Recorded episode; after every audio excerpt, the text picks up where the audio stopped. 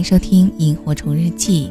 大家好，我是蓉蓉，欢迎你关注我的微信公众号“蓉蓉幺六八”，找到我和我取得进一步的互动。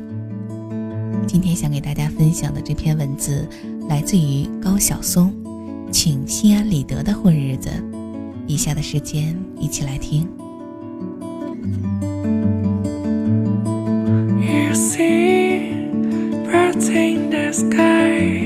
我算不上中产阶级，如果我的钱只够旅行或是买房子，那我就去旅行。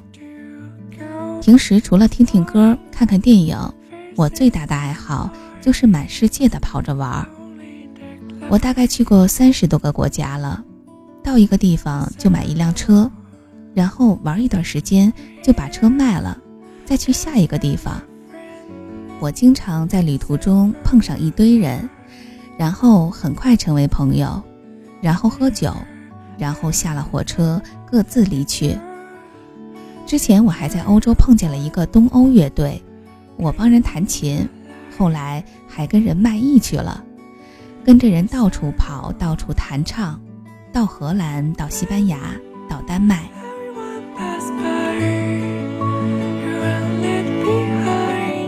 我妈现在还在流浪，一个人背包走遍世界。我妹也是，也没有买房。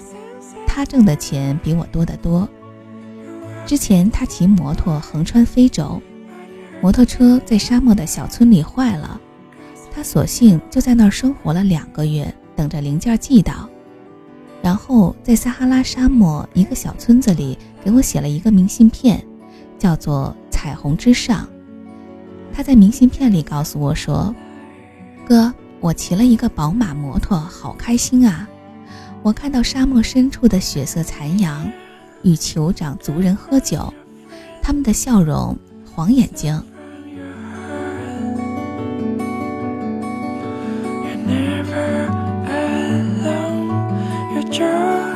然后他说：“我就开一宝马摩托，坏了，整个非洲都没这零件。”他说：“你知道我现在在做什么吗，哥？我在撒哈拉的一个小村子里给人当导游。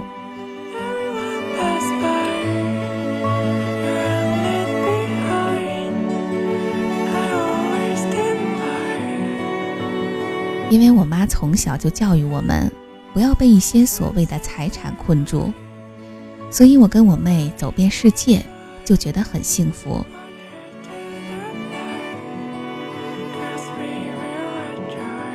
我妈说：“生活不只是眼前的苟且，还有诗和远方。”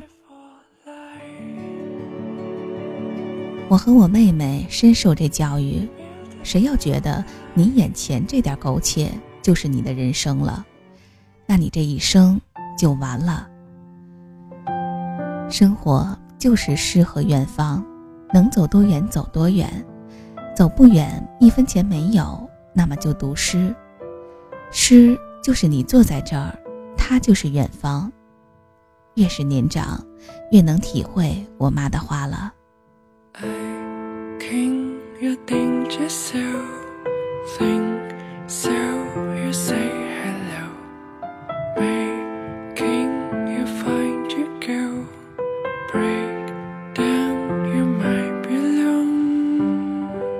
我们总是说怎么教育孩子。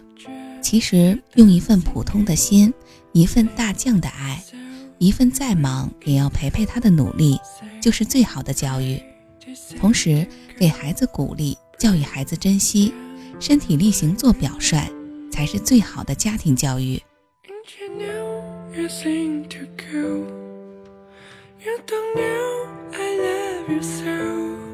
我曾经在微博上传了一张女儿的照片。他笑意盈盈地拿着一张写着自己名字的卡片，很是高兴。这是因为他获得了家庭事务的投票权。鉴于女儿在诸如劝阻姥姥姥爷吵架、安慰失恋小姨、给妈妈做摄影师，并协助妈妈打爸爸等问题上有重大的立功表现，并且已经坚持一年自己坐校车往返十里外的幼儿园。他隆重获得了长期抗争才取得的民主权利——家庭事务投票权。年方二二，长势喜人，老怀大位。女儿处理起家庭事务来老练成熟，一点儿也不逊色于成年人，获得投票权也是应该的。孩子应该要充分行使自己的权利。有人问我让孩子学琴吗？我觉得不一定学琴，但一定要多学多干些没用的事儿。人和动物最重要的区别就是动物做的每件事儿都有用。为了生存和繁殖，人要做许多没用的事儿，比如琴棋书画，比如爱与等待。如果一个孩子被教育只能学对升学有用的课，上大学只能干对就业有用的事儿，工作了一切都为了买车买房，生而为人岂不浪费？其实没几个孩子长大真成功了，而且成功是命，无法教育。所以最实用的教育是，让孩子懂得如何在不成功的人生随遇而安，无论遭遇怎样的悲催，都能平静淡然、心安理得地混过漫长的岁月，而不怨天尤人。这个时候，那些没用的东西就变得弥足珍贵。孩子长大不会痛苦失落，做父母的就成功了。消极的父母顺其自然，积极的父母创造自然。这种负责任的态度是什么呢？就是你要为孩子的成长帮点忙。孩子性格内向，甚至有些自卑，那你就带孩子多多去交际，鼓励他，赞美他，赋予他自信。孩子爱好很少，没有什么特长，那就带孩子去逛逛乐器行以及舞蹈学校，引导并培养他的爱好。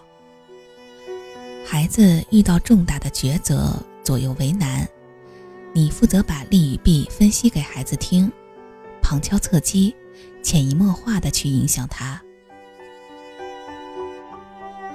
女儿四岁生日的时候。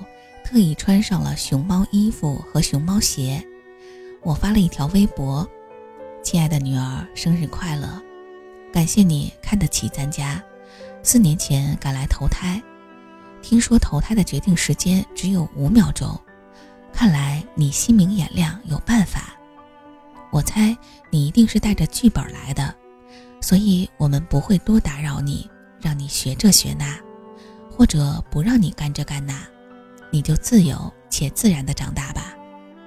唯一的希望是，你长大后的剧本里还有我们的角色，哪怕是路人甲乙，都好。